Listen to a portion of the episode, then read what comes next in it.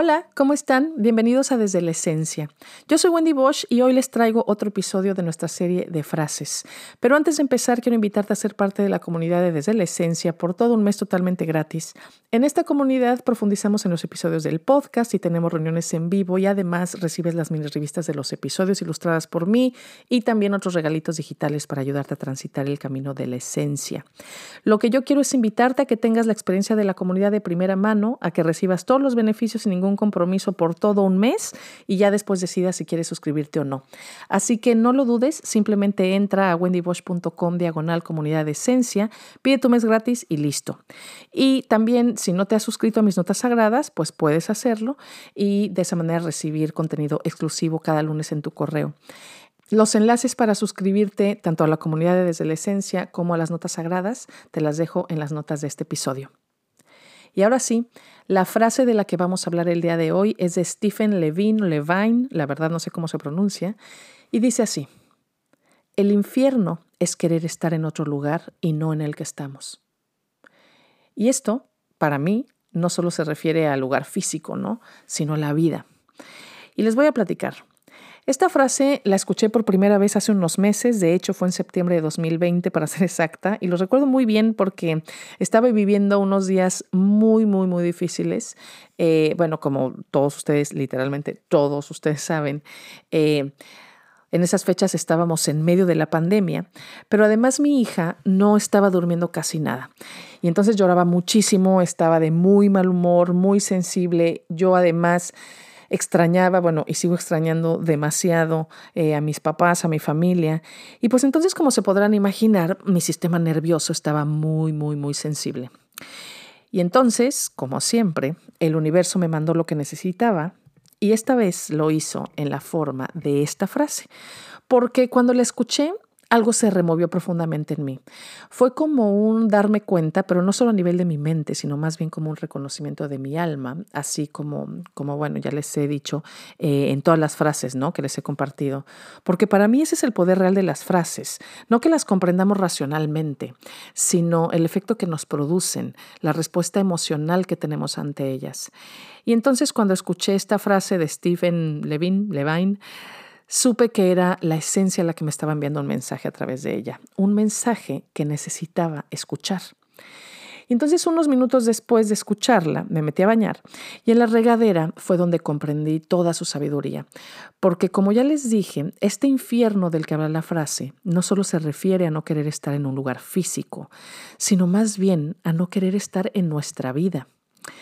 Ya les he contado también que en 2017 sufrí una depresión muy fuerte, pero esta frase me hizo reconocer que aunque ya había sanado muchísimo, la verdad es que todavía quedaba un poco de resistencia en mí, resistencia a mi vida. Y es que, pues la depresión es eso, ¿no? Resistencia. El enojo es resistencia, el sufrimiento es resistencia. De hecho, todas o casi todas las emociones incómodas son causadas porque nos resistimos a lo que es, a lo que hay, a lo que estamos viviendo. Y aunque todo esto ya lo sabía y lo entendía, esta frase me hizo sentirlo de una manera muy especial. Y entonces en ese momento en la regadera decidí algo, disfrutar plenamente mi vida, tal cual es, con sus altas y sus bajas, con sus momentos hermosos y sus momentos complicados, con su alegría y su tristeza, con sus luces y sus sombras, con todos sus matices de gris. Decidí disfrutar todo lo que mi vida es porque es mi vida, mía y de nadie más.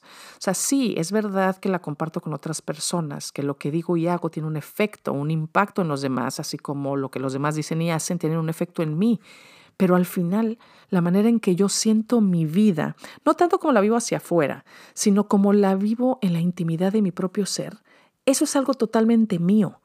No puedo controlar lo que pasa afuera, no puedo controlar lo que dicen, hacen, piensan o sienten los demás, pero sí puedo controlar, y bueno, aunque no me gusta esta palabra de controlar, pero bueno, sí puedo controlar la manera en que yo siento, integro y respondo eso que sucede allá afuera.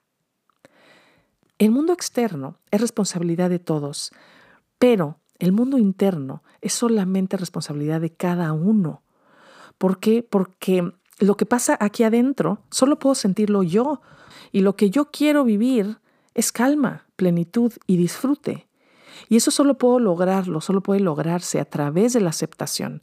Y por aceptación no me refiero a resignación, sino a estar en paz con la vida. Porque además, ¿de qué sirve resistirnos a lo que ya está aquí, a lo que ya llegó, a lo que la vida ya aceptó que sucediera? O sea, el océano acepta todas las olas porque todas son expresiones de sí mismo. Y de igual manera, la vida acepta todo lo que sucede porque todo es expresión, todo es eso, una expresión, porque la vida simplemente es, no es buena ni mala, simplemente es. Pero la mente humana le pone la etiqueta de bueno o malo a absolutamente todo lo que existe. Y de esa manera, lo que nos causa placer es bueno y lo que nos incomoda es malo. Y entonces buscamos lo que nos causa placer y nos resistimos a lo que nos incomoda. Y aunque esta es una respuesta natural de todo ser vivo, vivir en una eterna resistencia como lo hacemos los seres humanos es lo que nos causa sufrimiento. Todo en la naturaleza tiene un instinto primario, sobrevivir. Y cuando esa sobrevivencia se ve amenazada, pues la respuesta natural es luchar, huir o congelarse. Pero nada en la naturaleza se resiste. Es decir, cuando una cebra, por ejemplo, es perseguida por una leona, pues la cebra va a hacer todo lo que sea necesario para sobrevivir, claro, pero si la leona la atrapa, la cebra deja de resistirse porque sabe que ha llegado el momento de morir y entonces fluye y se entrega a ese proceso. De la misma manera, cuando llega el otoño, por ejemplo, los árboles sueltan sus hojas, se preparan para entrar al proceso de repliegue porque ya viene el frío, la oscuridad y la muerte. Sí, o sea, se preparan, pero no se resisten porque la resistencia es luchar contra la vida, e, es, es luchar contra lo que ya es, es querer que las cosas sean diferentes de lo que ya son, creyendo que cuando lo de afuera cambie, entonces yo seré feliz. Esta es la resistencia que nos causa sufrimiento. Este es el infierno del que habla la frase. Pero cuando se decide vivir sin resistencia, la vida se transforma, y no allá afuera, sino aquí adentro, porque esta aceptación, como ya les dije, no tiene que ver con la resignación, no tiene nada que ver con un permito todo y no hago nada, o con un pégame pero no me dejes. No, no, para nada. Cuando aceptamos la vida tal cual es, cuando dejamos de resistirnos, entonces podemos tomar mejores decisiones, decisiones que nacen de la calma y del amor, y entonces desde este lugar actuamos desde este lugar hacemos los cambios que tengamos que hacer en el afuera para vivir más tranquilos en el adentro. Y así, de esta manera, ya no queremos estar en un lugar diferente del que estamos. Ya no querremos tener una vida diferente a la que tenemos porque veremos todo lo que hay en nuestra vida en su justa medida y entonces haremos las transformaciones necesarias. Haremos lo que tengamos que hacer para estar bien y ayudar a los demás a que también estén bien. Vamos a actuar, sí, pero desde la aceptación, desde el saber que si eso que tanto nos duele o nos molesta ya está aquí, es porque la vida así ya lo permitió. Y entonces en lugar de resistirnos a eso, en lugar de estar luchando contra la vida, actuamos con conciencia, con decisión. Es como, como estar en un barquito en una tormenta. Si la tormenta ya está aquí, no gano nada clamando al cielo, ¿por qué a mí? o quejándome todo el tiempo, o sentándome a llorar porque la tormenta es muy mala, o sintiéndome la víctima porque la tormenta me está haciendo mucho daño. No, porque cuando nos quedamos en cualquiera de estas posiciones, ¿no? De la víctima, del sufrimiento, del dolor, de ay, la tormenta, lo único que va a pasar es que vamos a vivir en un infierno constante hasta que finalmente nos ahoguemos. Pero en cambio, si aceptamos que la tormenta ya está aquí, que no es buena ni mala, ni me quiere hacer daño, que simplemente es la vida expresándose de esta forma, entonces desde esta visión, desde esta mirada, desde esta aceptación, tomo las acciones adecuadas para poder navegarla, para poder fluir con ella y salvarme. Cuando tenemos esta mirada, todo lo que ocurre en la vida es una oportunidad y no un obstáculo una oportunidad para fluir con la vida sin aferrarme, para disfrutar plenamente de cada instante porque sé que lo que llega se puede ir en cualquier momento. Y también para darme cuenta, para recordarme que hay algo que siempre está presente, que nunca cambia, que nunca ha llegado y que por tanto nunca se irá.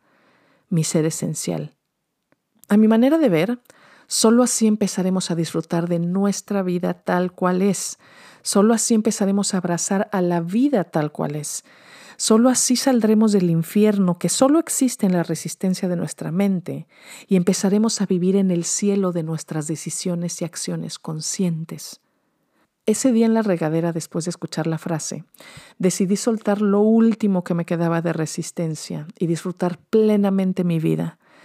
Aceptarla con todo lo que tiene y con todo lo que es, y sí, cuando hay tristeza lloro, cuando hay alegría sonrío, cuando alguien intenta cruzar mis límites me enojo, pero ahora sé que el infierno y el cielo no son lugares allá afuera o que vaya a alcanzar en algún tiempo futuro.